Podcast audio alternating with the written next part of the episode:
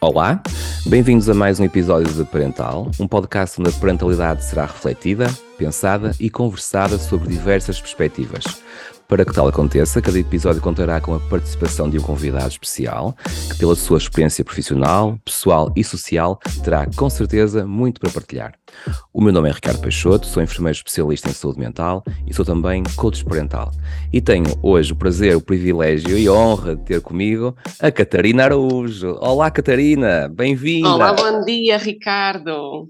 Muito bom dia e antes de mais, muito obrigada por este convite. e pronto, e vamos lá. Vamos lá conversar um bocadinho sobre parentalidade, que é um tema vamos. que eu, eu, sei que também te é muito, muito querido. Eh, Exatamente. Uh, além de ser querido uhum. em termos uh, pessoais, naturalmente, é, é também claro. profissionais, porque lidas com isto diariamente. Sim, sim, por toda a experiência profissional e, e, principalmente a nível da intervenção precoce, não é? Onde, onde lidamos sempre com os mais pequeninos e com as suas famílias até aos seis anos. Claro. Catarina, nós somos, somos pais, somos mães há tantos, tantos, tantos anos. Por que é que ainda hoje é tão difícil, ou parece até cada vez mais difícil ser pai e ser mãe? Olha, Ricardo, isso é sempre uma pergunta muito, muito difícil um, de responder, não é? Eu acho que uh, nós não aprendemos a ser pais, não é? Nós temos algum instinto maternal e paternal uh, mas não há nada que nos ensine a ser pais. Há modelos que nós vamos tendo ao longo da nossa vida, com os nossos pais, com os vizinhos, com os tios, com os pais dos amigos. Um, há coisas que nós vamos querendo repetir, há coisas que nós não queremos mesmo repetir. Um, há modelos que nós não queremos de tal forma repetir que depois acho que entramos em extremos, mas não há nada que nos ensine a ser pais. Portanto, eh, é o nosso instinto, é a nossa capacidade de resolver problemas, é a nossa gestão emocional, é o nosso racional, é tudo isto que entra para sermos pais.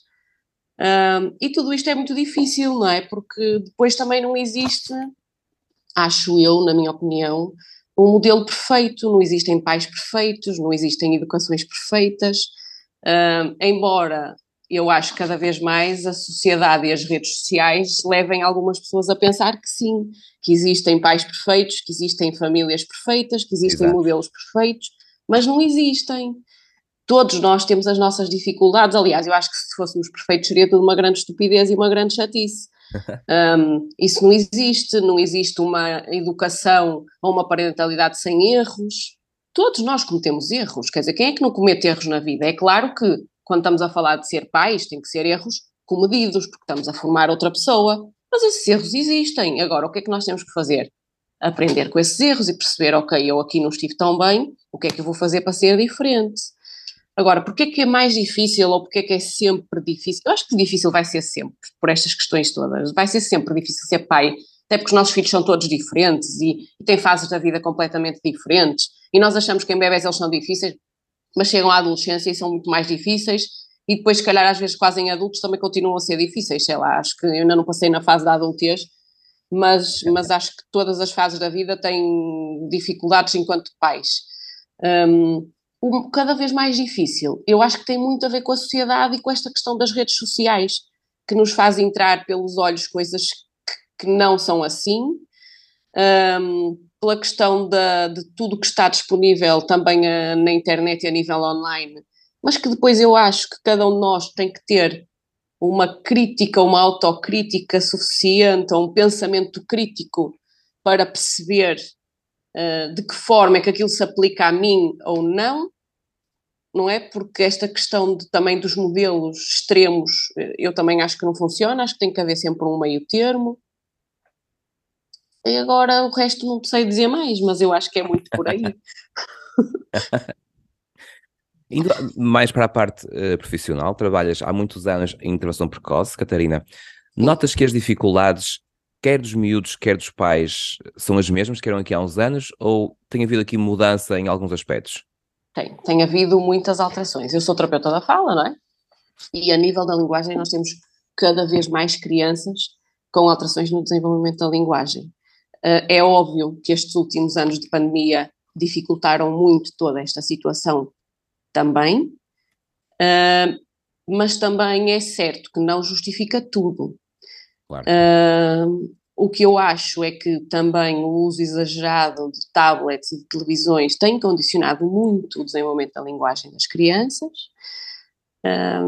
E também se nota, além dos desenvolvimentos da linguagem, a nível de comportamento, muitas e muitas alterações na, nas crianças, mas também, por exemplo, coisas de comportamento que não estão diretamente relacionados com modelos parentais, como crianças com espectro do autismo, também têm aparecido cada vez mais uh, ao nível dos miúdos que passam por nós na, na, intervenção precoce. Mas o que é certo é que não é o mesmo. Eu posso dizer que, a nível da linguagem, isto pós-pandemia, percebeu-se que as necessidades ao nível da terapia da fala tinham aumentado, penso que 200%. Portanto, claro. não se mantém igual, não é? Tem havido realmente aqui um acréscimo de dificuldades ao nível da linguagem, que é mais a minha área, não é? Linguagem, comunicação, interação, por aí, mas sim, tem havido muitas alterações. Mas sentes que, que é mais um, porque os, as crianças têm mais dificuldades por si ou porque os pais estão com menos uh, competência ou capacidade para os, uh, os formar, para os ajudar neste processo de desenvolvimento? É sim, eu não acho que seja pelas crianças em si, porque eu acho que cada vez os miúdos têm um leque de competências super alargado, não é? Nós vemos miúdos agora de 2, 3 anos que não tiverem alteração nenhuma de desenvolvimento e têm competências extraordinárias que se calhar não era suposto há uns anos atrás. Um, eu acho é que tudo o resto, esta questão da estimulação, da forma como nós uh, estimulamos os nossos filhos no dia a dia, da falta de tempo que nós temos, do, do cansaço que nós temos quando chegamos a casa, uh, e às vezes eu acho que os pais não têm a noção. Como é que eu posso explicar isto sem ferir suscetibilidades? Eu acho que às vezes há coisas. há coisas pequenas que para nós que trabalhamos na área parecem pequenas, mas que às vezes nas famílias não são pequenas. Coisas que nós podemos fazer no nosso dia a dia, de forma, às vezes, sem quase sair da nossa rotina, mas que depois parece que não estão acessíveis a muitos pais nos dias de hoje. Agora, por que, é que mas, isso acontece? Mas queres dar exemplos, Catarina, dessas coisas que para nós são simples, mas que parece que às vezes os pais não conseguem uh, perceber? Eu, eu, eu parece, por exemplo, assim, eu tenho, tenho uma quase duas filhas, digamos assim, e, e, e, um, e, para mim era lógico que a determinada altura da vida a minha filha começasse a usar uma colher, começasse a vestir um casaco, começasse a ter, por exemplo, estes tipos de autonomia, eu já nem estou a falar de coisas, de coisas até mais cognitivas, estas coisas das autonomias, e que agora eu acho que são muito prolongadas no tempo, parece que queremos sempre fazer as, as coisas pelos nossos filhos, como se isso nos tornasse melhores pais ou melhores mães, porque lhe estamos a fazer as coisas. E acho que há miúdos com muito pouca autonomia. Eu tenho colegas, por exemplo, que dão aulas a nível do primeiro ciclo e que me referem que há crianças do primeiro ciclo que não sabem apertar os atacadores ou que têm dificuldade às vezes em se limpar na casa de banho. Claro. Estamos a falar de miúdos de 6, 7, 8 anos. Quer dizer, isto a mim, enquanto mãe, enquanto terapeuta, não me faz não faz grande sentido, percebes? Acho que há aqui coisas que nós precisamos de mudar e são coisas que nós podemos fazer no nosso dia a dia. Nós podemos aproveitar as nossas viagens do carro para conversar com os nossos filhos, claro. para trabalhar uma série de vocabulário, uma série de linguagem, uma série de conceitos. Podemos aproveitar a refeição à mesa. Podemos aproveitar todas estas rotinas sem termos que tirar uma hora por dia para estar com eles, para estimularmos várias partes do desenvolvimento. Não achas que os pais estão, estão presentes sem estar presentes cada vez mais? Uh, estão. Estão muito presentes e eu acho que isso é notório, por exemplo, quando tu vais a um restaurante e vês uma família uh, a comer onde toda a gente tem o seu telefone ou tablet ou qualquer outra coisa. Neste momento, uma criança vai para um restaurante em vez de levar, não estou a dizer que são todos, ok, porque há pessoas que o fazem e que há exceções, mas a sua maioria, as crianças, em vez de levarem eh, um bloco de folhas, uns lápis, uh, uns brinquedos, o que seja, para estarem minimamente. Uh, a espera é chata, não é? E para uma criança a espera é muito chata, e se nós vamos para fora, para um local, temos que pelo menos levar algumas coisas para que eles possam entreter. Um, as crianças têm um tablet à frente, ou têm um telemóvel de um dos pais, e os pais também têm telemóveis, e portanto isto é um estar presente estando ausente, não é? Porque não claro. existe ali uma interação, não existe ali uma comunicação. Uh, e depois temos toda, toda a dificuldade também do, do momento a nível laboral, que é muito exigente para toda a gente, não é? e toda a gente tem que ser boa no trabalho e quer ser boa no trabalho e existe sempre uma exigência que não se coaduna às vezes com estas questões da parentalidade e que nos nossos empregos às vezes as, as pessoas não querem saber se nós temos os filhos em casa, se temos que os ir buscar, se temos que estar com eles ou não, e portanto, como todos também, as pessoas não querem falhar a nível laboral, não é? Portanto, existe aqui uma entrega e depois às vezes quando chegamos a casa a disponibilidade não é a mesma, portanto é mais fácil uh, ligar a televisão ou ligar um computador ou ligar outra coisa qualquer do que estar ali, presente, não é? Uh, eu, eu tenho noção que mesmo eu, eu lembro-me de às vezes chegar a casa cansada e comentar, eu brinco mais com os filhos dos outros do que com a minha filha. não é? É claro que depois, como eu tinha esta consciência, eu acabava por tentar gerir de outra compensar. forma, mas às, vezes, é, não é? mas às vezes é preciso ter esta consciência. E, e, é tão importante esses momentos que referiste de, de, de, não, de saber não fazer nada, porque nós estamos a incutir nas nossas crianças uma velocidade que é, que é patológica, que é patológica. Os miúdos não sabem esperar, os miúdos no tempo livre não sabem esperar e não sabem estar sem fazer nada. Uh, uh, nós ouvimos muitas vezes, e o que é que eu faço? Eu não tenho nada para fazer, e o que é que eu faço? Não é? Isto é muito esquisito, quer dizer, claro. eu penso assim, olha, quando chegarem a adultos, vocês vão querer é momentos em que não têm nada para fazer, só pelo menos para estar ali sossegado a descansar. Mas isso preocupa-me, isso é uma das coisas que me preocupa, porque os miúdos não sabem estar desocupados ou então não se sabem ocupar sozinhos, sem, eh, sem ter alguma coisa tecnológica. Também existe muito esta questão de, de se não tens nada tecnológico e estás sozinho, não tens amigos, o que é que tu fazes? Sim. Não é aquela, aquela questão de poderes brincar com qualquer coisa que tu tens à mão, de tu usares a criatividade para, para, para brincares, eu acho que também se está muito a perder. Mas está-se, a muito a perder nas nossas crianças. Sim, mas está-se a perder porque não é incutido. Porque as crianças, quando não é nascem, não, não escolhem, não é? Não escolhem com o que brincar, com o que fazer, são, são é isso, é habituados, é são acostumados. Não, porque não existe, ou tem jogos já feitos, não é? Coisas com que eles jogam, uh, sejam em formato de cartão, seja daqueles mais manuais, seja tecnológicos, ou então não existe aquela coisa de colocar um material e ver lá o que é que tu fazes com isso, ou podes te entreter com estas coisas isto deixou, de, deixou muito de, de existir, sabes? E eu acho que, por exemplo, a nível da. E de pré-escolar isto ainda vai acontecendo, não é? Nós temos muito ainda esta parte manual e estas atividades, mas depois a nível do primeiro ciclo isso também se perde um bocadinho, acaba por se desvalorizar um bocadinho estas componentes mais artísticas, digamos assim, e Sim. que eu acho que são fundamentais, este pensamento artístico e esta, esta criatividade, que são fundamentais no desenvolvimento depois das crianças enquanto jovens, enquanto adultos, porque depois também nos ajuda a resolver problemas claro. até no próprio trabalho e na vida adulta, não é? Claro. Se nós formos tendo este pensamento de criatividade e esta, ok, eu só tenho isto, como é que eu vou resolver? Isto depois na nossa vida profissional vai nos dar ferramentas que se calhar são um potencial muito bom. Claro, sem dúvida. Repara, hoje as crianças têm tudo, todos os brinquedos são tão evidentes, não é? Eh, eh, eh, as crianças têm, têm uma cozinha, e brincam numa cozinha que parece mesmo uma cozinha, com, com panelas que são panelas de metal, não é? Tudo, e que nós olhamos e dizemos, epá, isto é mesmo espetacular. É espetacular, mas é, é tão evidente, são incapazes de, de nem, nem é serem incapazes, não é necessário usarem a imaginação, porque tem tudo, tudo tão evidente, tudo sem terem que, que apelar à imaginação, à criatividade para criar os seus jogos e as suas brincadeiras, verdade. porque está tudo, é tudo oferecido. É verdade, e, e, isto passa por, por aquilo que nós fazíamos muito antigamente, e eu ainda sou da época em que se brincava muito com os vizinhos na rua, uh, e nós não tínhamos nem um terço de, dos jogos que as crianças têm hoje em dia, nem, nem nada, mas nós passávamos um dia inteiro a brincar na rua, fosse o que fosse, era com pedras, era com paus, era com jogos de bola, era com fazer mil e uma coisas, um, e que nós nos divertíamos e não queríamos ir para casa porque estávamos super bem a brincar e não precisávamos de metade de,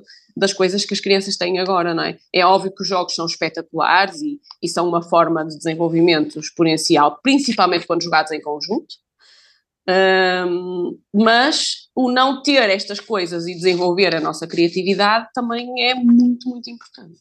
Sem dúvida, sem dúvida. E, e uh, quando nós, quando nós uh, brincávamos na rua, eu e tu somos do mesmo ano, portanto brincamos na, na rua uh, e conhecemos bem o conceito do que é brincar na rua e crescer na rua com os amigos, nós tínhamos sempre a, a capacidade de criar algo e, e, uh, e, desenvolver competências que cada vez mais as empresas hoje, para contratar, uh, dão valor. As chamadas soft skills, que é Sim. o estar em equipa, o estar em grupo, o fazer coisas em conjunto, o trabalharmos para, para algo em comum, sei lá, nem que fosse fazer uma casa na árvore e depois... Um Exatamente, nem que fosse, eu lembro de apanhar caracóis e criar uma comunidade de caracóis, Ricardo, e dar-lhes de comer e criar os doentes numa caixa e os saudáveis noutra caixa, e eu fazia isto com os meus vizinhos, não é? Claro. Quer dizer, Uh, e depois, se calhar, também fazíamos outra coisa que agora, nos tempos que correm, não é? Nós brincávamos à estátua, nós brincávamos ao saltar uh, ao, ao eixo, nós brincávamos a uma série de coisas que agora a maior parte dos pais, uh, se as crianças fazem este tipo de brincadeiras, também ficam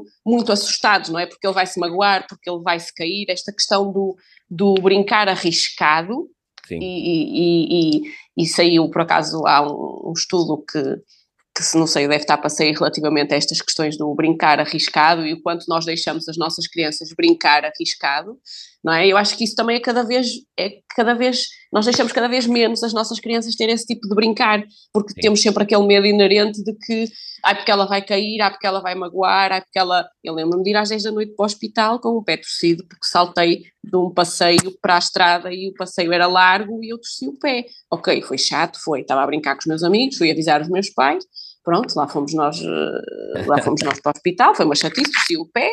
É claro que ninguém quer que os filhos torçam o pé, não é? E pronto. Mas de qualquer forma, eu acho que estamos a perder um bocadinho isso, sabes? Um bocadinho esta questão. E, e isto vê-se depois nas competências motoras que nós também claro. temos das claro. crianças que nos vão aparecendo, não é? Claro, mas uh, estamos a, a, voltar àquilo que há pouco tu referias, quando uh, falavas do, do, casaco que eles não sabem vestir, ou, ou, os atacadores que não sabem apertar, voltamos à questão da hiperproteção, não é? Sim. E de não expor as crianças a um risco controlado, naturalmente, controlado, mas ao, ao risco, é óbvio, não é? Mas ao risco, Sim, eles também sabem escolher, sabem escolher. Eu, eu, eu, eu volto a dizer, nós como adultos Hum, e as crianças também, o erro faz parte da aprendizagem. Portanto, claro. se nós não deixamos as nossas crianças errar de alguma forma, é claro que somos pais e, e, e, e é parte da nossa função proteger as nossas crianças e não deixar que o, que o erro depois resulte em alguma coisa eh, drástica ou, ou má ou perigosa, ou seja o que for.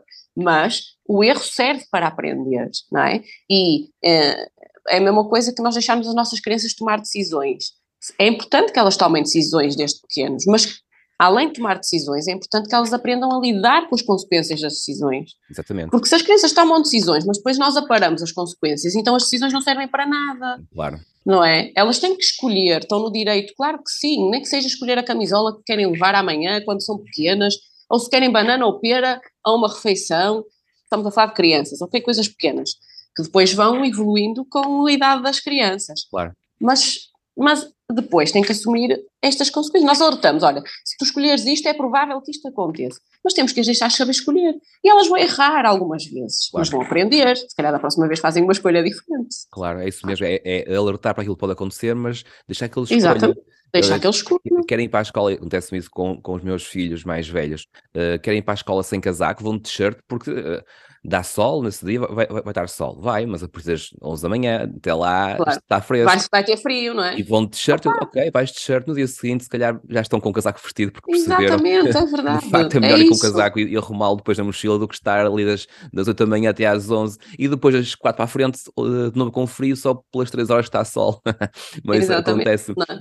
Deixa-me partilhar aqui uma história muito, muito engraçada em relação à questão, à questão dos, dos limites e dão para as quedas. Estavas a falar e eu lembrei-me da, da forma como a, a minha pequenita, que tem dois anos e meio, passou do, do berço para, para a cama própria, uma cama normal, de solteiro, uma cama. nós não pusemos nada para controlar a parte lateral, nem grades, nada sim. disso. O que lhe pus foi do lado que ela poderia cair, uh, porque ou está encostada a outra cama, uh, que é daquelas camas tipo gavetão, uh, uma almofada grande, ok? E ela na segunda, terceira noite caiu de cama abaixo. Portanto, quatro da manhã ouviu-se um barreiro no quarto dela, que ela caiu em cima da almofada, mas assustou-se naturalmente, como é lógico. A verdade é que ela nunca mais caiu da cama abaixo. Ela vai para casa de, de, das avós, de, de, uma ou de outra, e dorme em camas 100 graus atrás, e tem, repara, nem sequer tem 3 anos mas, Sim, claro. mas percebeu a área em que dorme inconscientemente, ela sabe a claro. área em que dorme e o limite até, até uh, onde, onde pode avançar. Isto claro. pode parecer uma, uma comparação uh, estranha. Não, mas é uma boa analogia para os limites, é verdade. dos limites e de como Sim, elas claro. percebem os limites e depois claro. jogam o jogo dentro dos limites que, que lhe é dado. É? Exatamente. É muito curioso. Eu acho que essa questão dos limites, e, e falaste nisso muito bem, é importante para todo o desenvolvimento, não é? As crianças têm que ter limites. Claro. Aliás, todos nós temos limites, a sociedade não é anárquica, existem regras, não é? Porque se não existissem regras, cada um fazia aquilo que lhe desse na real gana, e isso não acontece, não acontece. É? Os limites são necessários e dão segurança às crianças. Eu acho que às vezes é isso que os pais também precisam de perceber, é que os limites dão segurança. É óbvio que nós não temos que andar sempre a dizer não às nossas crianças, temos que as deixar explorar e, e fazer erros, mas temos que colocar, colocar limites claro. e temos que ser coerentes e temos que ser consistentes. O meu limite de hoje tem que ser o meu limite da manhã. Isso e se o meu limite for sendo o mesmo, a minha criança vai perceber, ok, eu já percebi, eu dali não posso passar. Claro. E isto dá-nos uma certa segurança. Porquê é que as crianças gostam de ouvir a mesma história não sei quantas vezes? Que é previsível.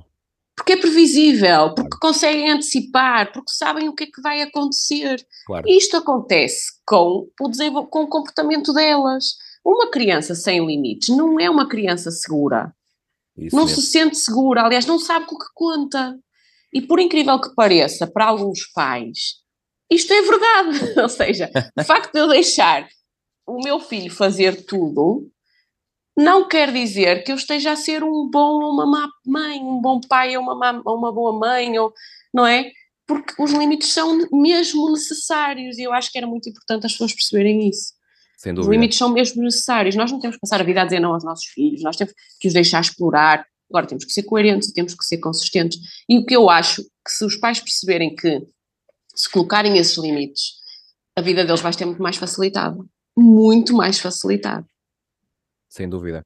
É isso mesmo. É importante. O, os limites dão-lhes segurança, dão-lhes dão tranquilidade, não é? Porque sabem, eles. Imagina, é como dizeres, podes brincar dentro desta sala, ok? E eles assim sabem que dentro da sala podem fazer o que bem entenderem. Se não, se não lhes limitarem o espaço físico, isto é uma comparação um bocado estranha, mas se não lhes limitarem o espaço físico da casa, eles não sabem se podem brincar na sala ou no quarto ou na, ou na cozinha ou lá fora. Lá. Eles ficam, e depois sabes é, é, é, é confuso que, para eles, é confuso. Ficam muito confusos. E depois sabes o que é que às vezes me, me incomoda ainda mais? É quando tu, tu percebes que não existem grandes limites dentro de casa, mas depois os pais vão com as crianças a um sítio público e querem automaticamente que as crianças se comportem como é suposto. Claro. Não é? Se nós em casa não estabelecemos regras, não estabelecemos limites, não podemos, por magia, esperar que os nossos filhos saibam como se comportar noutro lugar qualquer. Não é? Isto depois ficam muito incomodados, muito envergonhados. Pois realmente é uma chatice. Mas claro. as coisas têm que começar na nossa casa. Sim, não é? e, não, e não há miúdos perfeitos, não há pais perfeitos, e eles vão sempre fazer as neiras e vão sempre envergonhar-nos num sítio qualquer. Mas as coisas podem ser minimamente controladas, Sim, não é? Porque o, o, não existe em toda a vida. Existe em ti no, na parte profissional, existe a mim, existe a qualquer pessoa. Quantos nãos nós ouvimos pela nossa vida fora? E também temos que saber lidar com eles, claro. porque senão vamos ficar frustrados quando mais tarde começamos a ouvir que não, afinal não podemos fazer aquilo. Mas não achas, Catarina, que cada vez mais os pais têm dificuldade em usar o não? Têm, têm muita dificuldade em usar o não. Isso é daquelas coisas que a gente se apercebe muito. Uh, existe aqui um, um, não sei, não sei se as pessoas foram aprender isto na internet, se, se vão aprendendo com os outros, não faço, não, não, percebo. Mas existe muito esta dificuldade em dizermos não aos nossos filhos e o não estar lá e, e, e, perceber que os nossos filhos ficam chateados com o não também é bom, é sinal, não é? De que esta parte emocional também está, ok, ele ouviu o não e, e óbvio vai ficar chateado, porque era uma coisa que ele queria fazer e nós não estamos a deixar, é uma reação positiva, não tem problema nenhum com isso, ok, está tá certo. Agora, nós não podemos é depois da reação ceder, isto se achamos que o não tem que ser mesmo não, não é? Há coisas que nós podemos negociar com os nossos filhos, eu até acho que não, mas ele quer pedir aquilo, vamos cá tentar arranjar um meio termo. Agora, há coisas que nós, enquanto pais, achamos que não e, e é mesmo não. E é não. não é? Quer dizer, é não. É não, é não. E, os filhos são eles e os pais são nossos. Claro. E por mais que a gente que seja uma relação de pais e filhos, onde tem que haver um respeito mútuo, também há uma hierarquia. Nós somos pais e eles são filhos. Claro, e esta é hierarquia mesmo. existe em todo o lado, existe na família, existe no trabalho. Um bom chefe tem um poder hierárquico diferente do meu. Não quer dizer que me falta o respeito, muito pelo contrário, não é? Um, um bom chefe respeita os colaboradores, mas é o chefe. Ou seja, se ele me diz para eu fazer alguma coisa, eu posso dizer, olha, não sei se deverá ser, posso tentar aqui fazer alguma negociação, mas se ele disser, não, é para fazer, eu vou fazer, não é? Claro. Claro. É o meu chefe. Com os pais e filhos tem que ser isto. Nós somos amigos dos nossos filhos, mas acima de tudo nós somos pais. E há muitas coisas que eles ainda não têm maturidade para perceber porque é que nós estamos a dizer que sim ou que não, não é? Mas que mais tarde vão perceber. Havia coisas que eu lembro perfeitamente dos meus pais me dizerem e eu achar uma grande chatice e achar que aquilo não, não devia ser assim, e, e agora dou por mim a reagir exatamente da mesma forma com a minha filha. E às vezes a usar as mesmas expressões, que é algo extraordinário, não é? Porque são os nossos modelos e é aquilo que nós temos na memória, e por mais que nos chateasse na altura, nós depois acabamos por, por, por usá-los da mesma, da mesma forma. É? E nós também temos que ter a noção que uma criança pequena, eu às vezes vejo pais com crianças de um ano, um ano e tal, dois anos, a tentar explicar tudo às crianças, porque é que aquilo pode ou não pode acontecer. A nossa explicação com uma criança de um ano e tal, dois anos, não pode ser a mesma que nós damos a uma criança de cinco ou de seis, nem que depois damos a um adolescente. Porque a compreensão da linguagem que aquela criança tem não é a mesma que vai ter com 5 ou com 6, não com 10 ou com 11. Claro. Certo? Eu não posso a uma criança de um ano e tal, dois anos, dar-lhe uma enorme explicação, porque depois vai ser quase blá blá uíscas chaquetas. Porque não existe uma compreensão da linguagem suficiente para assimilar um discurso enorme, não é? Nós temos que gerir também a informação que nós damos às nossas crianças. E também temos que perceber que uma criança pequena não tem uma capacidade de resolução de problemas, não tem uma gestão emocional, não tem, não tem até uma idade grande, porque tudo nós sabemos agora que isto está tudo no córtex pré-frontal que se desenvolve até aos 25, 30 anos, não é? Claro. Portanto, nós enquanto pais também temos que ir mediando isto porque sabemos que aquela competência ainda não está lá, vai se desenvolvendo. Portanto, não podemos pôr tudo nas mãos das crianças, elas não têm competência para tal, são crianças. Querem brincar e querem levar a delas avante, como é óbvio, não é? Claro. Lá está, a questão que disseste do, há pouco disseste uh, a necessidade de termos consistência e coerência, e no não, isso tem que ser muito presente. O não, sim. sim, com consistência e com coerência. Não posso dizer que não hoje e amanhã dizer que sim, ou vice-versa. Exatamente. Porque senão Exatamente. a criança vai. As crianças são super perspicazes e vão sempre tentar negociar. Espera, se tu ontem cedeste, amanhã vais ter outra vez. Se claro. eu insistir muito. O que é que tu achas que nós temos crianças com comportamento diferentes num jardim de infância e em casa? Claro. A criança é a mesma. Claro. A criança é a mesma. Se ela se adapta às rotinas, às regras, às indicações da educadora, ela tem toda a competência para se, para se fazer a mesma coisa em casa. Não é, uma, não é um problema da criança, é um problema do contexto. É um problema do contexto e da forma como o contexto está organizado e da forma como os interlocutores agem com aquela criança. Claro, e tu, e tu ouves isso muitas vezes, ah, ele em casa não come sopa e na escola come. Sim, sim. Deixa-me partilhar esta história, esta história que eu acho muito engraçada, isto aconteceu com, com os filhos mais velhos, uh, quando eram pequenitos, e os amiguinhos deles iam lá para casa brincar. Nós tínhamos uma regra, por volta das sete e meia íamos comer a sopa, mas eu ia com eles. Portanto, uh, ia eu e, e, os meus dois filhos mais velhos, quando tinham 3, 4, 5, 6 anos, por aí. E quando estavam coleguinhas lá da, da, da, escolinha, lá em casa a brincar, às sete, sete e meia chamávamos para a mesa para comer a sopa, todos. Uhum. E eles todos comiam sopa comigo. E depois os pais, quando iam lá buscá-los, ficavam incrédulos como é que eles comeram aqui a sopa. Eles em casa não comem sopa, mas se calhar começa pelo exemplo. Porque Exatamente. Eu, eu comia a sopa com eles à mesa, portanto não era negociável. Exatamente. Não era negociável. Claro. E o exemplo... Começa pelo exemplo e, e mais uma vez pela consistência. Por exemplo, as crianças muitas vezes começam a não gostar de determinados alimentos, claro. não é? Mas está estudado que para tu saber se gostas ou não de determinado sabor, tens que experimentar pelo menos 10 vezes. Portanto, se a criança te recusa uma, duas vezes e tu retiras, a criança vai dizer que não gosta e vai sempre não gostar. Claro. Agora, se tu voltares a colocar no prato, está lá, visualmente está lá. Podes não obrigar, mas ele aparece no prato. Depois até pedes para experimentar uma ou duas vezes. Estes hábitos vão, vão alterar. Eu lembro-me que há coisas que eu como de adulta que não comia de criança, porque dizia que não gostava. A minha filha, quando era pequenina, comia, sempre comeu pescada cozida, ela adora, com legumes e brócolos, e comia muito bem os brócolos. A partir de determinada idade deixou de comer os brócolos. Também muito, eu acho, por modelos de pares no claro. jardim, na escola, que também não comiam. Portanto, ela deixou de me comer os brócolos. Mas os brócolos apareceram sempre no prato dela. Sempre. Os brócolos foram sempre aparecendo. E há uns anos atrás até estávamos de férias e tinha os brócolos e ela voltou a decidir, uh, voltou a experimentar. Eles apareciam sempre, ela dava uma trinca, outras vezes não dava, mas ia. Naquele foi no verão, ela voltou a comer e olhou para nós e disse: Ah, afinal eu gosto disto. O que é que eu andei a perder estes anos todos? nós poderíamos ter desistido à primeira, segunda ou terceira vez, não é? Os brócolos podiam nunca mais aparecer no prato, mas os brócolos foram sempre aparecendo, como aparece o pimento e ela não gosta de pimento. Eu não tiro o pimento para, para o prato dela, não, não, tiro, não retiro do prato, ou seja, se a comida tem pimento, o pimento vai para o prato. Claro. Ela come, come um ou dois e o resto ela põe de lado. Mas está lá, eu não faço uma comida diferente para a minha filha. Quando a minha filha me diz que não gosta. Ok? Há coisas específicas que eu sei que ela não gosta, mas pronto, eu tenho a sorte que a minha filha é um bom prato, portanto. há poucas coisas que ela me diz que não gosta mesmo. Mas eu não, nunca fiz uma comida diferente para a minha filha. O que estava na mesa era para comer. Ela comia mais ou comia menos, mas era para comer. Até porque eu também sou uma mãe trabalhadora e um pai trabalhador cá em casa e não há tempo para chegar a casa e fazer dois ou três pratos porque as claro. pessoas não gostam da comida, não é? A escolha, a comida, a escolha do freguês. Não é restaurante, tipo, a comida é aquela e vai é aquela comida que vai para a mesa. Mas isto assusta-me porque eu conheço casos onde as pessoas eh, fazem isto.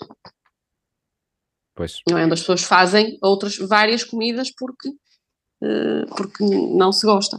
Claro. Olha, agora vou mudar aqui um bocadinho uh, o tema da, da, da, conversa, que está, aí, está, está, interessante, mas também o, o, tempo começa a ficar uh, apertado. Tu, na, na, tua nota biográfica, que ficará aqui anexa a este episódio, tu uh, dizes que, que és mãe de uma pipoca irreverente, 12 anos, e boadrasta de uma jovem adulta de 19 anos.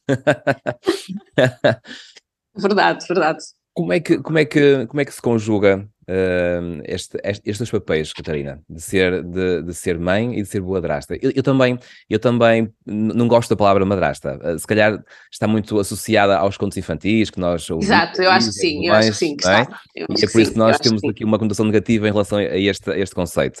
Mas gostei sim, muito. Eu brinquei um bocadinho com, sim, eu brinquei um bocadinho com a palavra porque. Eu achei porque, delicioso. Não é, acho engraçado. Uh, embora a minha enteada, quando fala de mim, ou, ou, diz a Catarina, ou diz que é uma madrasta, não tem problema nenhum com, com o uso da palavra, mas eu achei, achei engraçado, acho muito mais engraçado o boadrasta do que a, do que a madrasta. Sabes que eu, eu tive durante muitos anos só a Mafalda. Pois. Não é? Porque elas têm uma diferença de idade uh, uh, ainda, ainda grande. Sim. Um, e, um, e, portanto, para mim é assim, ela não está connosco todos os dias, como tu sabes, mas quando vem, é exatamente a mesma coisa que eu faço com a Luna, quer dizer, não tem, não tem, não tem distinção. E eu, havia pessoas que me diziam, ah, quando tiveres uma filha tu vais ver, isso vai ser diferente. Pá, não é, é igual. Claro. Percebes? É igual, tipo, não, não, não, há, não, não há diferença, é igual, sei lá, não, não sei explicar isto de outra forma. é uma Ela vem cá para casa afetos, não é? e, e faz parte da família, pronto, vem e, e, e, é, e ela própria diz que tem eh, avós postiços e que tem, eh, e, e o meu sobrinho é primo, uh, e portanto as coisas funcionam, eu acho que, que é muito como uma família, pronto, não, não, posso, eu não sou mãe dela, nem quero ser, nem vou nunca substituir a mãe, mas olha, fui tentando fazer o meu papel. fui tentando fazer o meu papel, pronto, e é sempre, e eu acho engraçado que eu, que eu digo assim, ah, porque as duas lá em casa, as, muitas vezes digo as minhas filhas, e eu sei que a Mafalda não é minha filha, mas muitas vezes digo, e as pessoas dizem, ah, é tão engraçado, tu dizes sempre as, as duas filhas, e eu disse, a Mafalda está comigo cá em casa desde os 4 anos dela, ela vai fazer 20. Claro. claro. Não é? Portanto, são muitos anos de, de, de relação, pronto. Muita e partilha, é assim muita cumplicidade, não é? Sim. sim. Olha, e pensando, pensando nas tuas duas meninas, na Mafalda e na Luna, qual é que é, e esta é a questão para, para fecharmos o programa, porque nós estamos aqui a conversar e o tempo Estão voa. 50 mil euros. qual é que é, Catarina, o, o, legado que tu queres deixar para as tuas meninas? O que é que tu queres que elas pensem quando se lembrarem de ti? O que é que tu gostavas que elas recordassem de ti? Ai, Ricardo Peixoto, isso é uma pergunta muito difícil. o que é que eu... Ah pá, não sei. Eu acho que eu quero, eu, eu acho que gostava que elas levassem aquilo que eu também levo dos meus pais, que são as pessoas que me transmitiram valores que eu considero que são bons valores, Um, e que me ajudaram a crescer. Se calhar há coisas que eu faço agora diferentes do que os meus pais fizeram, não é? Mas os meus pais, meu pai tem quase 80 anos, a minha mãe tem 70 e tal, e a forma como se vivia a relação pais e filhos era é, é diferente daquela forma como eu vivo agora. Mas esta questão de, de ser quem me passa valores e ser quem me vai ajudando a construir o meu percurso, eu acho que é um bocadinho isto, é como ser alguém que as vai deixando-as sempre ser livres nas decisões, mas que as vai amparando quando, quando faz falta. E que as vai avisando de algumas coisas. E que vai estando presente não é? Sim, sempre, sempre. Que é uma, que é uma coisa que nós, que nós temos de facto que, que, pensar nisso, é, é, estar presentes, mas de facto estar presentes. Um bocadinho uh, ainda encontro aquilo que fomos falando ao longo deste episódio, não é? Do estar presente de facto. Não é estar lá Sim. só, é o estar não, presente. Não, é estar, estar presente. Estar presente. Não, É, não é só a história do eh, estou a ouvir, não estou a escutar. Isso mesmo. Não é? Catarina, muito obrigado. Estás a ver? Obrigada eu pelo muito convite. Bem. Correu muito bem, estás a ver? Estavas tão nervosa. a gente fica sempre nervosa, mas pronto, foi uma boa conversa, eu acho. É isso mesmo. Acima de tudo, foi uma conversa aqui, uma troca de ideias entre amigos. Catarina, acho que muito, sim. Muito obrigado. Obrigada, eu.